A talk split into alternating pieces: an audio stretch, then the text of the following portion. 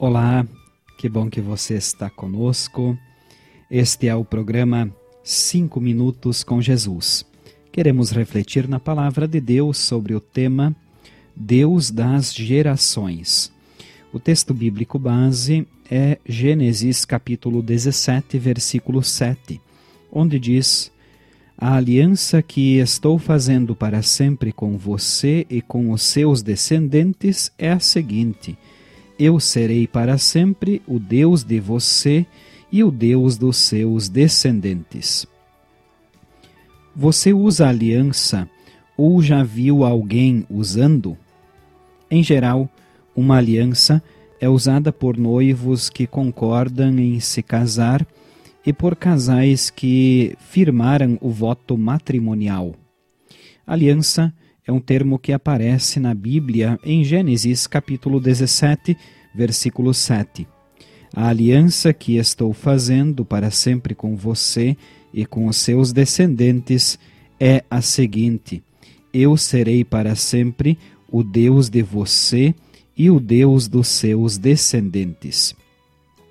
Diferente das alianças entre pessoas que se comprometem com uma parte no acordo, Deus não pede uma parte a Abraão, mas que ele viva em comunhão com o Senhor e lhe seja obediente, a fim de que essa aliança não seja quebrada.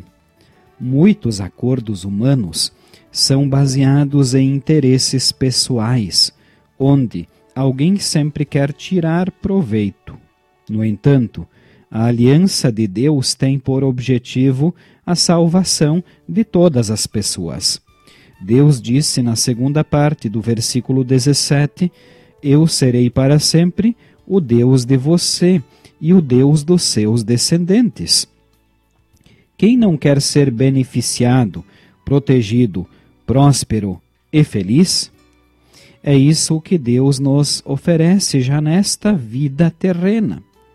É certo que nem tudo é um mar de rosas, mas nem mesmo nos momentos de sofrimento, Deus deixa de ser fiel à sua aliança. O Deus fiel entregou o seu Filho Jesus à morte de cruz, para que, por meio dele, todos os que nele creem tenham o direito de se tornarem filhos de Deus. E o que Deus não é capaz de fazer pelos que têm com ele uma aliança eterna? E se aqui neste mundo a vida traz as suas dificuldades, os que creem em Jesus receberão por herança a vida eterna no céu, onde não haverá sofrimento, dor ou morte. Que Ele seja o seu Deus e das próximas gerações. Convido você a que ore comigo. Eterno Deus, Louvado sejas pelo cuidado para com aqueles que creem em teu Filho Jesus como Salvador, e por fazer dele o Salvador de todas as pessoas. Peço em favor dos que ainda não creem, para que venham a crer e serem salvos. Seu Deus dessa geração e das próximas. Em nome de Jesus. Amém. Esta, prezados ouvintes, foi nossa mensagem para hoje. Queremos agradecer a todos pela audiência. Nós, da Igreja Evangélica Luterana do Brasil, queremos desejar a todos um bom e abençoado dia.